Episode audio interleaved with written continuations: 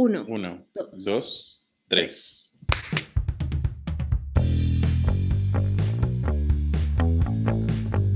Una mexicana. y un tico. Unidos por el personalismo para tocar los temas que mejor no se tocan. cuestionar lo que mejor no se cuestiona. Y descubrir que eso que crees que solo te pasa a ti, en, realidad, nos pasa, a todos. Únete a nosotros con un tequila y un café. Para que juntos descubramos qué, ¿Qué nos nos pasa. Buenas, buenas amigos, ¿cómo están? Hola, hola, ¿qué tal? ¿Cómo les va?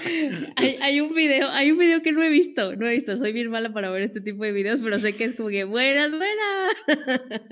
Sí, yo por, por eso no supe reaccionar.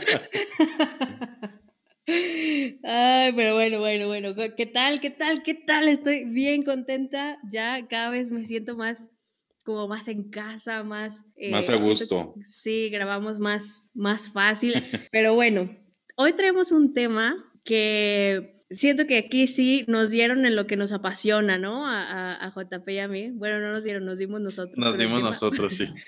pero mm, se me hace un tema bien importante y es un tema que sí se habla, pero se habla muchas veces mal. Como que todos creemos que sabemos de este tema y en Sí. realidad sabemos con las patas, ¿no? O sea, realmente, realmente las estadísticas demuestran que no sabemos tanto como creemos. Y bueno, hoy vamos a hablar sobre el discernimiento en el noviazgo, específicamente sobre cortar o no cortar. O no cortar. Y es. pienso, y pues, pienso en algunos ahí por ahí conocidos. Siempre, Porque sí. yo no sé si lo has notado, pero es un problema que el no cortar a veces, digo, en mi experiencia como hombre, quizás es más evidente, pero cuando lo hablas con una amiga, es un mundo. O sea, la última vez me acuerdo que compartí con una amiga en unas salitas, el tema de conversación era una medio relación ahí y yo lo, yo subjetivamente lo veía muy claro, el tipo era un patán, pero ella tenía un y daba vueltas y daba vueltas y daba vueltas y fue media hora dando vueltas sobre el mismo punto para decir que no, que no, Claro. no había que terminar. Que bueno, eso también es, es, es necesario en otros momentos, pero en el noviazgo, durante un discernimiento, pues creo que sí lo tenemos que hablar. No, y ¿sabes qué pasa? Justo por esto fue que empecé a tener como el tema como en la cabeza y es porque muchas veces, por ejemplo, tú dices ahorita, para ti claramente el tipo era un patán, pero ¿qué pasa cuando no? Cuando no es un patán, ¿no? O sea, cuando, cuando los dos son buenas personas, pero simplemente no son idóneas el uno para el otro y entonces aquí es a donde nos vamos a lo grave, dices. Tú para, para ti claramente era un patán y a lo mejor ella dice, bueno, a ver, no me ha puesto el cuerno, no me ha pegado, eh, no sé, no me ha gritado y entonces por eso no tengo una razón para cortar, Claro. ¿no? O Sí sea, es, y, lo- y al rato lo ve como el pobre indeciso que mejor démosle chance y trato aquí de sacar mi, mi mejor look y mi mejor versión para que, pues para que se decida, ¿no? exacto. O sea, aquí no estamos hablando, ojo, aquí no estamos hablando de las relaciones tóxicas en las que se corta, se vuelve, me hace algo, me pide perdón, lo perdón. No, no, no. Aquí no estamos hablando de eso. Aquí estamos hablando de las relaciones donde la línea se desdibuja. Eso. No, no, y digo que traes tu tiempo, quizás con esa persona has compartido mucho, o sea, eh, eso pesan más cosas en una decisión. Sí.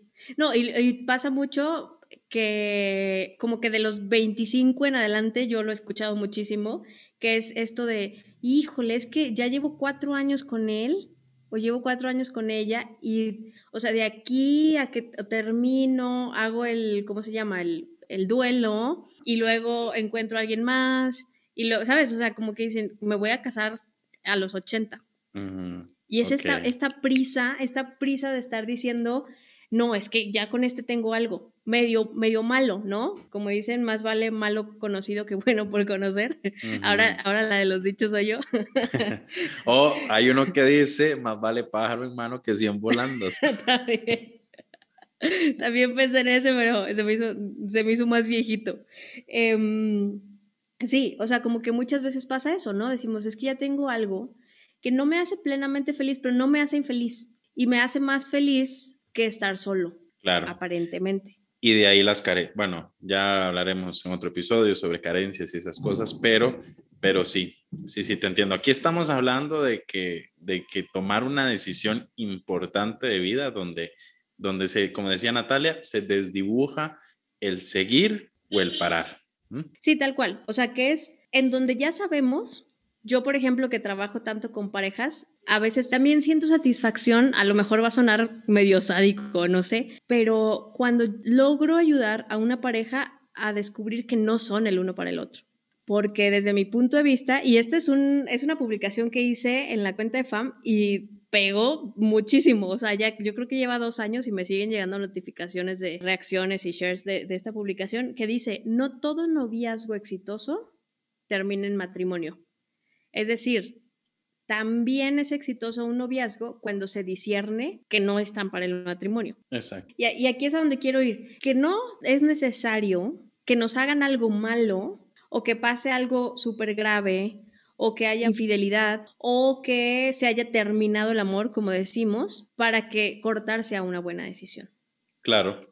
Y aquí eh, se me ocurre algo importante que yo aquí le digo a mis amigos y que se lo dije a, a mi mejor amigo y, y se le quedó grabado en su cabeza. Y es una premisa a la que estamos partiendo en este episodio. Y es que el noviazgo es un camino de discernimiento y muchas veces olvidamos eso. Y esto es una premisa para los que nos escuchan. Entrar en una relación de noviazgo es ir con toda tu persona, con toda tu realidad, pero sobre todo con toda tu verdad para ver en el tiempo y en la convivencia si esta persona es para mí o no, ¿no? Y es que es curioso, porque acabas de decir, Nat, que usualmente se termina cuando nos hacen algo malo. Pero yo creo que al, a la vez esto es un problema, porque, y a mí me pasó, yo tuve una relación por un contexto que era imposible, no me habían hecho nada malo a mí, yo no había hecho nada malo a ella y me costó un poco el superar este, esta relación.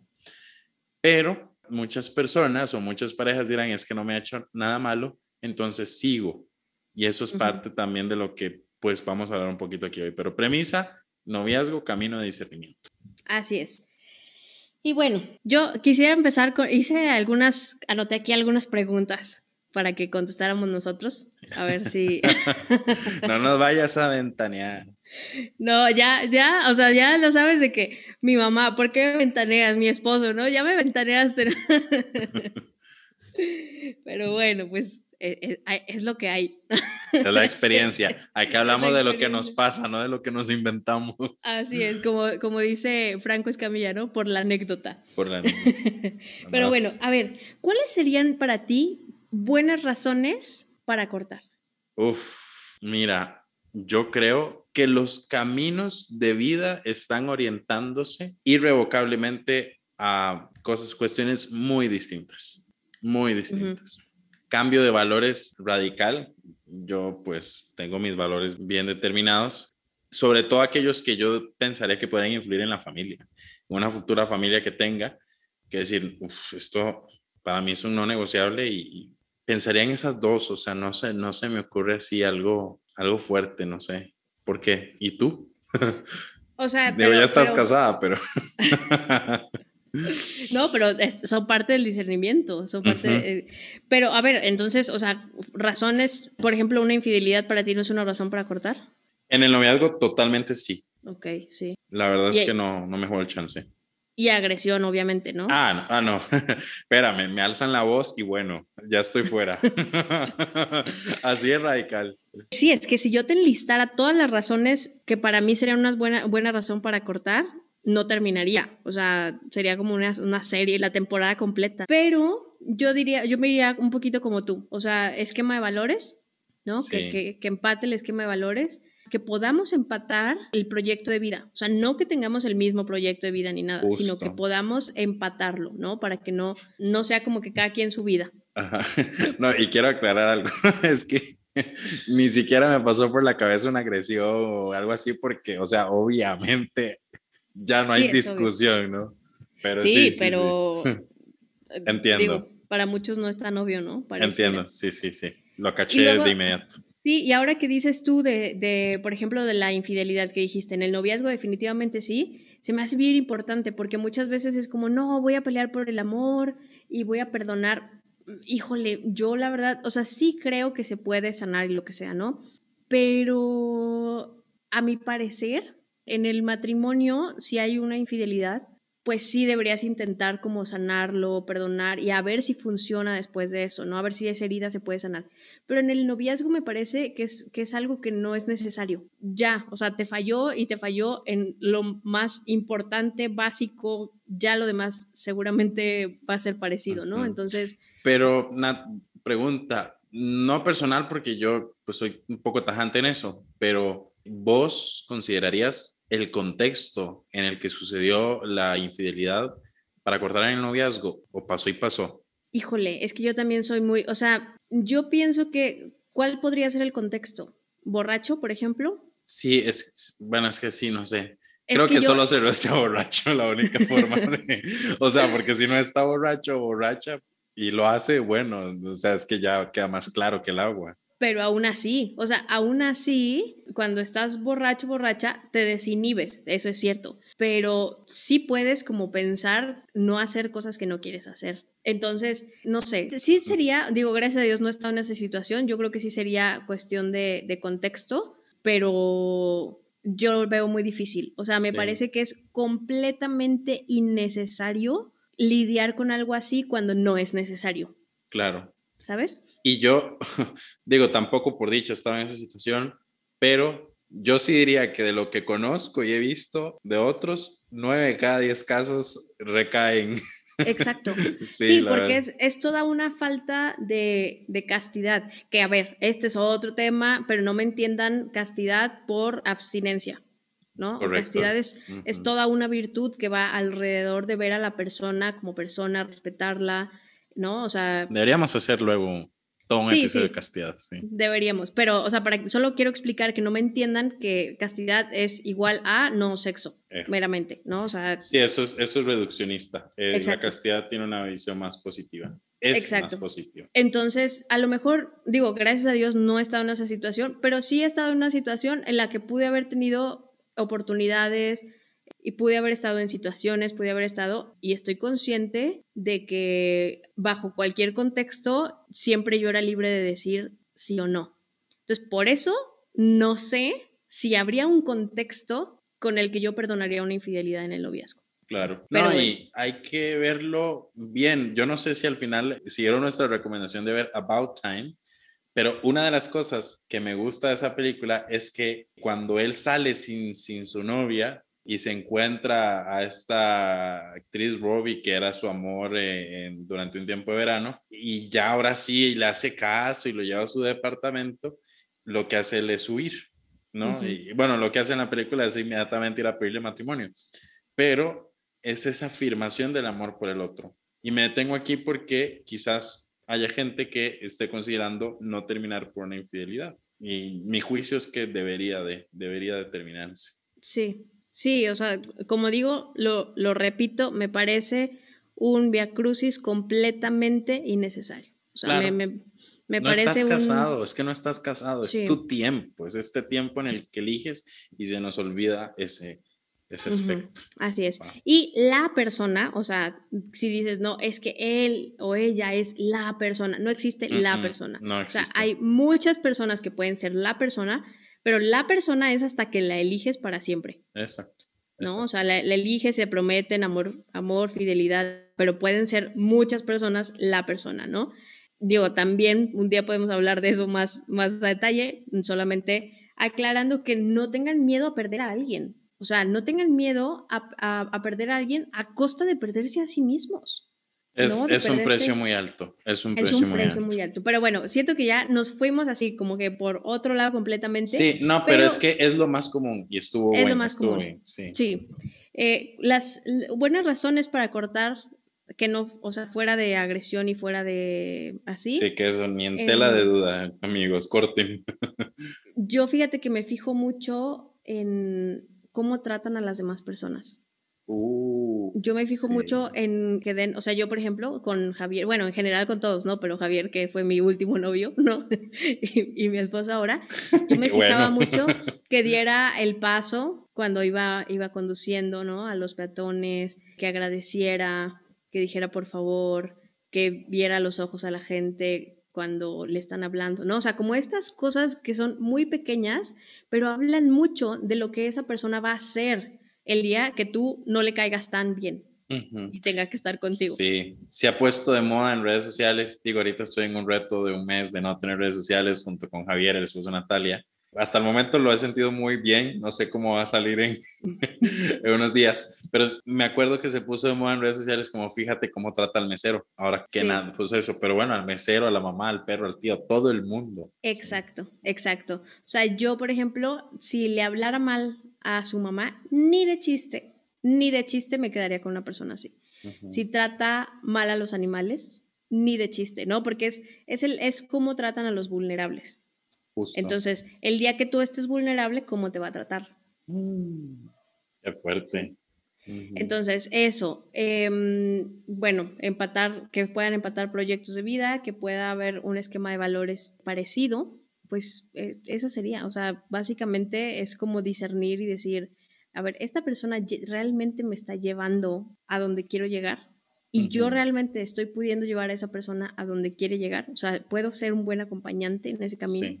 Y otra pregunta, porque, bueno, creo que ya habíamos recomendado en este podcast el preguntar aquellas, valga la redundancia, preguntas que usualmente dejamos para el final, que a veces se confunden con intensidad en vez de ser honestidad, ¿no?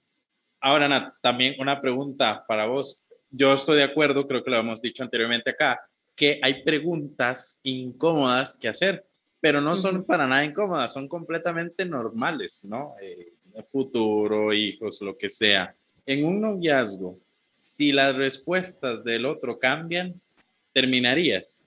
¿En qué sentido? O sea, que cambian. Sí, el, ¿qué percibo del matrimonio? ¿Cuántos hijos quiero? Eh, si migro o no de mi país, etcétera. Vos, si estas cosas cambian radicalmente o de alguna forma, ¿lo tomarías como una medida para terminar? Bueno, es que estamos hablando de lo mismo, estamos hablando de, por una parte, el esquema de valores y por otra parte estamos hablando que se puedan empatar los proyectos de vida. O sea, a lo mejor, no sé, le sale una oportunidad de decir, ay, me voy a ir a Alemania, no sé qué, ¿no? Y entonces, si pueden empatar los proyectos y uno puede acompañar al otro o pueden esperarse o pueden, o sea, si pueden empatar ese cambio, o sea, a pesar del cambio, pueden seguir empatando los proyectos, no. Si no, sí. Ok, ok. Si no, tenía duda. Si no, es que tipo dice, no, me imagino con hijos. Ay, no, es que ya no quiero hijos. Ah, ah no, pues es que, pero ahí, ahí claramente no hay un punto medio. Uno quiere y otro no. O sea, no, no es como que. no es ah, bueno, que uno o dos. sí, tengamos medio hijo, pues no, no, no, no, se puede. Ahí sí cambian, o sea, uno va a tener que ceder o no, no están empatando. All right. Pero desde mi punto de vista, al matrimonio todos deben llegar conformes. O sea, no, no como que, bueno, voy a renunciar a tener hijos porque tú... Porque eres el amor de mi vida. Híjole, me parece un deseo muy, eh, muy arraigado en el corazón como para renunciar a él para siempre, ¿no? O viceversa. Entonces, eh, habría que ver también cuál, o sea, cuál es el nivel de... De diferencias que surgen, sí. No, el, el nivel de, de, la decisión, o sea, de qué tema estamos hablando. ¿No? ¿Estamos hablando de ah, hijos o estamos hablando de comer? ¿Dónde vivimos? Sí, exacto. no, ajá. Pero bueno, la, la, segunda pregunta que tenía es, ¿qué crees tú que sea importante ver? Que va, fíjate, va junto con las lo que estábamos viendo ahorita. ¿Qué crees que sea importante ver antes de elegir? Pues que te guste, en serio. que te guste en serio, que te ves conviviendo día a día con esa persona. Y cuando digo convivir es que no, no presentas una falsa imagen de quién eres. O sea, lo, lo, peor que puede hacer alguien a mi juicio es por agradarle al otro, cambiar de forma de ser, adaptarse, porque te estás echando la soga al cuello en, cuanto a, en cuanto a vivir cómodamente, ¿no? Ese tema de la convivencia, el tema de que te guste, el tema de que tenga un proyecto común, como decías que es posible realizar un proyecto común con esta persona. Para mí esos son los factores a elegir. Fíjate, ahorita que dices que, que te veas con esa persona, conviviendo con esa persona, me acordé de algo que vi hace, hace poquito que me fascinó, ¿no? Que hablaba sobre la amistad. Yo me acuerdo que mi papá me decía, ¿no? Yo estaba chiquita y me decía, ten amigos, Y yo, papá, pues es que mira, me pidió que fuera su novia, no sé qué, ¿no? Y me decía, tú ten amigos, ¿no? Celosísimo mi papá, pero es un buen consejo. ¿Por qué? Porque la falta de intimidad en el matrimonio y en el noviazgo, me refiero a la falta de poder ser tú, o sea, poder, la falta de, de transparencia, la falta de poder abrirte con la otra persona, de mostrarte como eres. Eso es intimidad, ¿no? O sea, es, ir, ir, al interior de la otra persona. La falta de esto es falta de amistad. Claro, claro, porque te entrenan. Los amigos te entrenan. No, y yo creo que tú puedes ver, por ejemplo, tú y yo. O sea, tú y yo nos conocemos de una forma muy, muy íntima, o sea, nos, nos dejamos ver, ¿no? Nos dejamos ver el interior el uno del otro, igual tú con Javier, se, se, dejan ver el corazón, vaya, ¿no? O sea, se dejan ver tal cuales son. Seguro tú tienes más amigos con los que puedes llegar a un nivel de intimidad en el que hay transparencia completa, ¿no? Y yo veo muchas veces cómo hay parejas en las que ella se lleva mucho mejor con su mejor amigo que con el novio, o el novio se lleva mucho mejor con su mejor amiga que con la novia, porque hay más intimidad, sí. hay más apertura, más transparencia, se conocen mejor y entonces, como hay más amistad, hay más intimidad. Si llegas claro. al noviazgo o al matrimonio con falta de amistad, te va a faltar intimidad. Sí, aquí, sí, sí, entiendo lo que dices. El famoso sea amigo antes. Pues. Exacto. Y aquí quiero, o, o, o, al mismo tiempo, pero la amistad, la amistad debe ser el paso uno, ¿no? O sea, es, es amistad y luego noviazgo y luego matrimonio. Y, no, y uno no quita otro, sino que uno suma al otro, ¿no? Claro, o sea, sí, sí, sí. Es, es amistad y luego noviazgo, pero es amistad y noviazgo. Y luego es amistad, noviazgo y matrimonio, ¿no? O sea, no, no, son los tres, no, No es como acaban, que... sí. Ajá, exacto, no acaban. Y quisiera aprovechar para decir esta cosa que me parece muy importante hablando de la castidad, que es otro tema, como dije, ojalá hagamos un episodio de esto después, pero muchas veces no llegamos a este nivel de intimidad por distraernos con cosas que no corresponden aún. Obviamente estoy hablando de las relaciones sexuales. Digo, ya cada quien pues va a discernir lo que puede, lo que no debe y lo que sea, lo que sea mejor, pero es cierto que muchas veces se llega tan pronto a las relaciones sexuales que se empiezan a crear estas sustancias químicas, biológicas, que nos crean, nos generan un apego a la otra persona. Sí.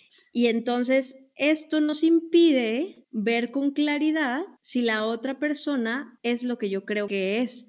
O nos, nos impiden también decidir con claridad si es mejor o no estar con esa persona. Sí, sí. Yo creo que eso que dices, Nat, es el sentido más práctico de la castidad, ¿no? Aún pues, si se es no creyente. Yo creo que el problema de divorcios no es un problema de matrimonios, es un problema de noviazgos. Ah, completamente. Y el problema de noviazgos surge de esta situación porque es que es poderosísimo. Nat, Nat, lo decía como sustancias bioquímicas, que obviamente así es, está comprobado en todos los ámbitos médicos, psicológicos, energía, como tú quieras decirle, pero sí que en un momento de elección puede nublar el discernimiento. Sí. No, pero, pero realmente se segregan sustancias, que es la misma sustancia que se que segregan Ah, sí. entre la mamá, la mamá y el bebé cuando se está amamantando, por eso se crea El un vínculo. apego. Ajá. Entonces, realmente esta actividad, la relación sexual, lo que nos hace es generar un vínculo que en el matrimonio es muy bueno, En el matrimonio es muy bueno, sí. porque pues el chiste es que sea para toda la vida, ¿no? Pero en el noviazgo lo que hace es que te impide discernir, porque entonces resulta que ya no estás pensando honestamente, ya tienes algo como tú dices, ya está, estás nublado y en realidad lo que estás es, perdón por lo que voy a decir, pero creo que no hay otra palabra para llamarlo, estás enculado. no Sí, sé sí. si en Costa Rica se usa esa, esa palabra. En Costa Pero- Rica sí, se está estar enamorado y estar enculado, son dos cosas distintas. Sí, entonces, pues sí, lo dejo aquí porque justamente esto que creemos que es intimidad, o sea, se cree que las relaciones sexuales son la intimidad, ¿no? Y en realidad, las relaciones sexuales en el noviazgo lo que hacen es que nos impiden llegar a una intimidad. Exactamente, ¿no? Porque estamos viendo nada más, eh, de- dejamos de ver a la persona, ¿no? Y empezamos a ver algo que es obviamente mucho más llamativo, ¿no? Porque va con todos nuestros sentidos. Pero bueno, esto de nuevo es para otro, ya de aquí sacamos un montón de episodios, ¿no? Van a decir todos de que, bueno, Eh, ok, ¿qué sería importante ver antes de elegir? Sí, pues eso, o sea, que puedas como empatar también, ¿no? O sea, que sí puedas ser capaz de, de, ver a la otra persona, que pueda generarse la suficiente confianza para dejarse ver y dejarse vulnerar, tal cual como tú lo dijiste. Sí, y que creo que ese es el problema de, lo escuchaba hoy, Sí, en el podcast de tu amiga de Amar Así, eh, Sofía, ¿no? Decía que estaban con Roro, Roro Chávez, Chávez. Eh, de Chávez, y hablaban de los fuckboys y es un poco eso. Él decía que el fuckboy no tiene la capacidad de abrirse, le da miedo a abrirse. Entonces, por eso actúa como actúa. Claro. Pero, señores, yo como hombre les invito a abrir su corazón, a ser vulnerables, a mostrar quiénes son porque si lo haces eso con una mujer que te está eligiendo, eso te puede llevar, pero a kilómetros del espacio. Es como cuando Michelle Obama se encuentra junto con Barack en un restaurante y se encuentra con un ex de Michelle y le dice, mira lo que te oh, hubiera pasado. Sí, que le dice, mira lo que te hubiera pasado si no te casabas conmigo. Y Michelle Serías esposa de un mesero, dice. Ajá, y Michelle dice, mm, él sería el presidente. Sí. tiene toda la razón. Sí, ciertamente, digo, no, no es tampoco por alzarle el cuello a, ni a mí ni a todas las mujeres, pero los hombres sí son mucho más básicos. O sea, el hombre podría vivir con dos calzones. Sí.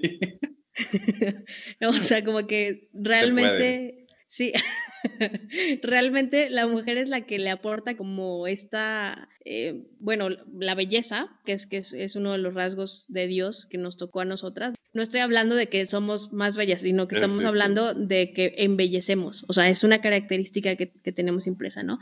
Sí, desde nuestra concepción personalista, que es fenomenológica, que mira lo que, cómo actúa y es la mujer, cómo actúa y es el hombre, nunca hay ninguno superior, simplemente distinto. Exacto. Y a diferencia de la posmodernidad, que es en lo que vivimos, el valor de la persona no está en lo que hace, ni en lo que se dedica, ni cuánto gana.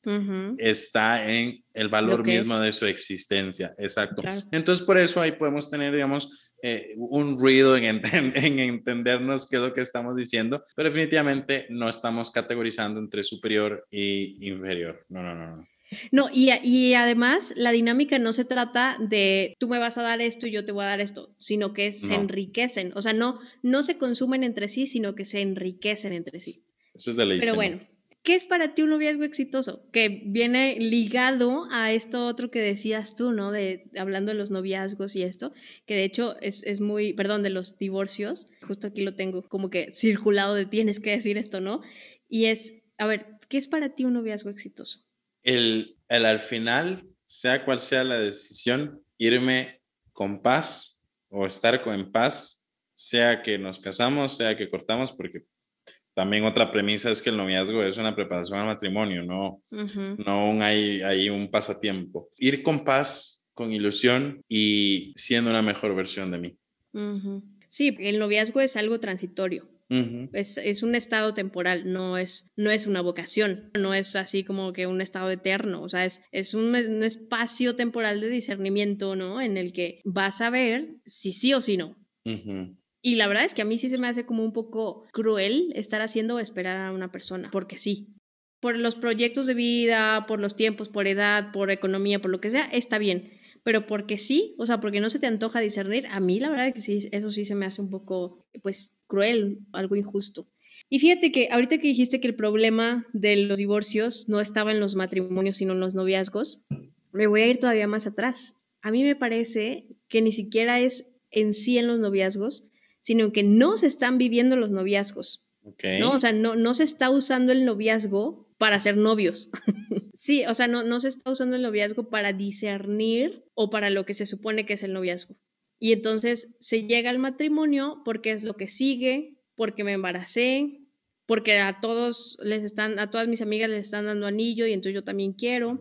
Presión social, incluso familiar. Así ah, es. Claro. Y yo creo aquí hay que hacer un, un alto en el camino. Eh, bueno, un alto en el camino, todo poético, un alto aquí para decir esto es una imagen que yo uso mucho. Cuando alguien quiere hacerse cura, bueno, piensa que Dios le llama hacerse cura monja, entras en un proceso de reflexión constante, pensando si esto es para mí, si en verdad Dios me llama y si tengo las cualidades naturales para asumir esta vocación.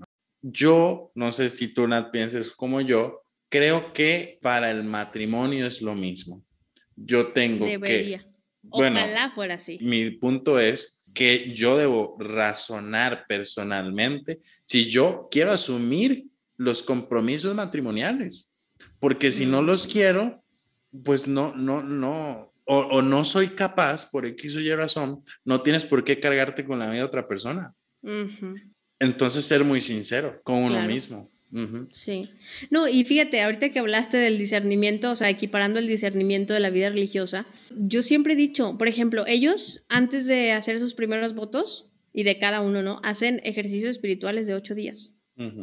Y si no más. Y si no más y hacen dos años de discernimiento de no sé qué y otros dos de no sé qué, ¿no? O sea, es como que toda una preparación para que tú puedas discernir. Y aún así, hay personas que no terminan por ser honestas, ¿no? O sea, ah, aún así hay sacerdotes que se hacen sacerdotes sin un verdadero llamado y hay personas que se van y no se hacen aún con un llamado, ¿no? O sea, también existen e, estas partes.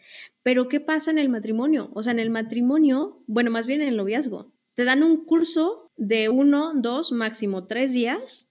Y, y entre más corto y rápido sea mejor, algunos eligen así. Exacto, exacto. Y la verdad es que yo que ya tomé el mío y que hago este tipo de contenido, me doy cuenta que no es, pero ni el punto ciento de lo que realmente necesitamos saber. Incluso hay unas cosas que te dicen hasta erróneas. Entonces, aquí el problema es que no se está viviendo el, el noviazgo de la manera que debería vivirse y que no hay herramientas suficientes para que llegues a decir hasta aquí, ¿no? Y que llegue un momento en el que alguien te diga, ¿sabes qué? Es que no, deberías cortar. Claro.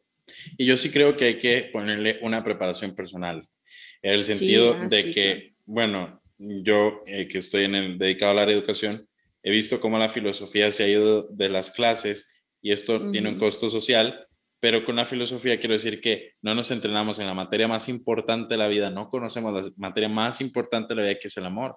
Y claro que existen medios para conocer el amor, eso no es un agregado, un complemento, un sentimiento que se viene, bueno, pues que ya toca. No, sino que yo creo que personalmente tenemos que formarnos, prepararnos, inclusive ahorita que eh, yo comienzo a ver más este este tema de sanación interior, de ver esas heridas que puedo yo tener de, mi infancia, o lo que sea, para ya luego ser parte de, la idea de, un matrimonio. Pero tienes tu razón, o sea, es una materia olvidada y no, no hacemos mucho como por, por recuperarla. Claro. Eh, por eso, de paso, está como un tip, ¿no? Noviazgos que están ahí, busquen, busquen ocasiones, actividades, eventos que les ayuden a capacitarse a, reflexionar sobre lo que están viviendo. Así es. Y bueno, por último, ¿cuáles causas serían, tú crees que serían importantes ver para terminar o así, que no vengan de la persona, sino externas? O sea, hay causas, mira, por ejemplo, te voy a decir, la causa número uno de divorcios es el entorno. Me refiero a la familia, los amigos, la un agente externo incide sobre la relación. Exacto. El entorno de la persona es la causa número uno de divorcios.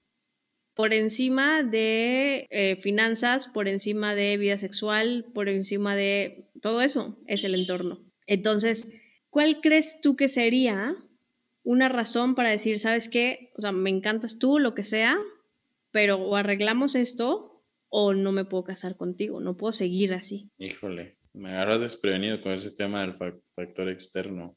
Más allá del dinero, más allá de la sexualidad, más allá de... Bueno, ahí te va. Este es bien común. La suegra. Digo, a mí, a, mí, a mí, gracias a Dios, me tocó una, una suegra buena y no porque me vaya a escuchar, no, sé si escucha el podcast. Sí, sí, sí. Y a, y a, Javier, la verdad es que ni se diga, no, no tiene nada, pero nada que quejarse de mi mamá porque casi que lo quiere más que a mi hermano y a mí, ¿no? pero ciertamente la suegra llega a ser un factor que puede afectar gravemente al matrimonio. Sí. Yo una vez escuché un cura aquí en mi pueblo natal, en, en Heredia, y decía que las mamás heredianas no dejaban a sus hijos volar. ¿no? Ujú. Y es curioso porque es un fenómeno regional muy local y él, él pues es de otra provincia. Pero claro que una suegra puede acabar con una relación. Estoy pensando ahorita en un ejemplo, pero de que... Pero sí, no vayas a ventanear a nadie. ¿eh? no, no, no voy a decir nada, pero lo que quiero decir es que sí era más común de lo, de lo que era. Pero no voy a decir nada, lo que sí voy a decir es que esta suegra cree que su hijo todavía es su hijo. o sea, sí, sí, sí es su hijo, pero, pero ya se Ah, ya casó, está, en, está en otra casa, o sea, hay un respeto. a- O sea, cree que todavía es su, su niño, ¿no?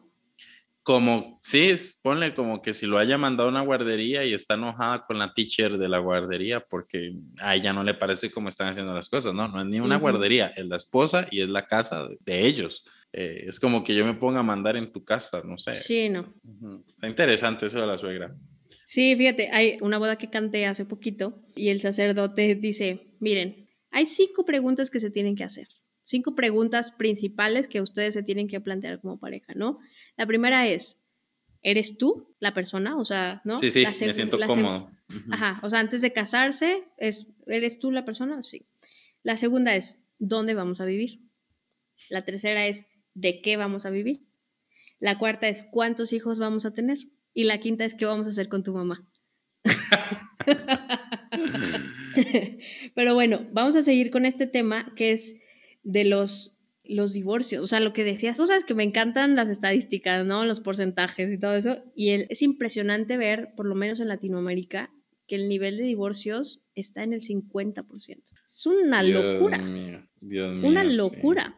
O sea, es más alto todavía que el estrés laboral, Claro. que el porcentaje del Y- estrés laboral. Y no es solo que exista el divorcio, ¿sabes? Es que, a ver, yo creo que hay momentos justificados, o sea, ya que uno escucha historias de terror que dice, obviamente, Sí, sí, sí, salte claro, de ahí, pero hay una parte de la sociedad que te motiva a eso antes de buscar soluciones.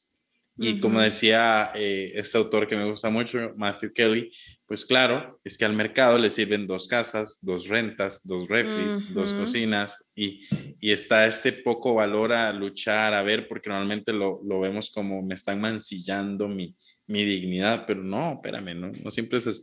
Sí, y como dices tú, no, el tema no es los matrimonios. El El tema es que yo creo que este número está creciendo porque se está llegando al matrimonio sin un discernimiento adecuado.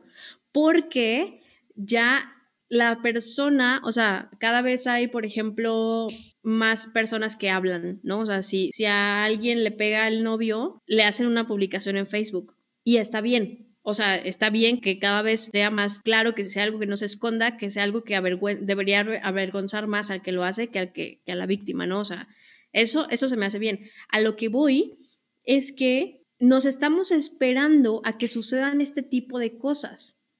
Pero te aseguro que más de uno se detiene a hacer ese tipo de cosas porque puede ser publicado, porque puede ser avergonzado en público, porque puede ser eh, descubierto, porque puede ser... Y entonces, si no estamos viendo estos casos, que es lo que la persona está esperando tener para cortar como una agresión, como una infidelidad, como este tipo de cosas, si estamos esperando a eso, la gente no está cortando y se está casando.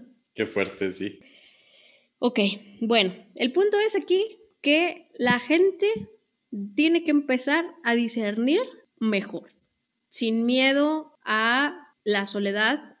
Hay muchísimas personas en el mundo, ¿no? O sea, cortas y te puedes encontrar a alguien más. Pero siendo valientes y siendo justos, y si muchas veces dices, no, es que sí lo quiero, es que no lo quiero lastimar, no la quiero lastimar, la verdad es que no hay nada más muestra de amor que dejar a una persona ser Por feliz, aunque, aunque no sea contigo, Claro, como dice la canción. muy bien. Pues bueno, nos vamos a las recomendaciones. Esta vez no traigo tantas recomendaciones, son Muy tres bien. nada más. Y está Porque- la de no te lo tomes personal o qué. aunque se aplica, aunque se aplica, pues. o También sea, aplica, también aplica. una Siempre aplica. relación, una relación es de dos, así que pues no te lo tomes personal. Siempre aplica. Bueno, bueno, a ver. La primera es saber que no eres perfecto y que no puedes encontrar a alguien perfecto. O sea, no estés esperando encontrar a alguien así, o sea, como dices tú, ¿no? El San José o la Virgen María, cuando tú pues, eres un simple mortal, que ambos tienen cosas que ofrecer buenas y cosas que ofrecer pues también malas, en las que van a tener que trabajar juntos. La segunda, que se me hace muy importante, es ser valiente y honesto. Honesto para discernir y valiente para actuar bajo lo que hayas discernido, ¿no? Pero creo que también se necesita valentía para decidir discernir y viceversa. Entonces por eso los puse los puse juntos. Y por último, elegir equilibradamente, no seas tan tajante como que, ah, no, es que no tiene ojos azules, no. No, yo creo que hay que hacer como... sí, o sea, no, es que yo siempre soñé que midiera 1,82.3. Y hay muchas personas así, ¿no? O sea, que por cualquier cosita ya dicen que no. Pero, pero hay que ver el valor de la persona antes que cualquier cosa. Y luego, lo que quiero decir junto con esto es como ver cuál es el promedio, aquí JP se, se rió de mí porque dice que todos son números y así para mí, pero cuál es el promedio entre los defectos y las virtudes de una persona, porque todos tenemos defectos, todos tenemos virtudes. Entonces, tienes que ver qué tanto te pesan, por ejemplo, los defectos, o sea, qué tan importantes son para ti de acuerdo a tus necesidades humanas y qué tan importantes son las virtudes para ti de acuerdo a tus necesidades humanas y saca un promedio para que veas que la persona puede ser una persona que le puede aportar muchísimo a tu vida, que puede ayudarte a llegar a un nivel de plenitud, a un nivel de felicidad, a un nivel de lo que sea que sean tus sueños, ¿no? Entonces, ver la otra persona y ver también que tú puedas ofrecer algo parecido.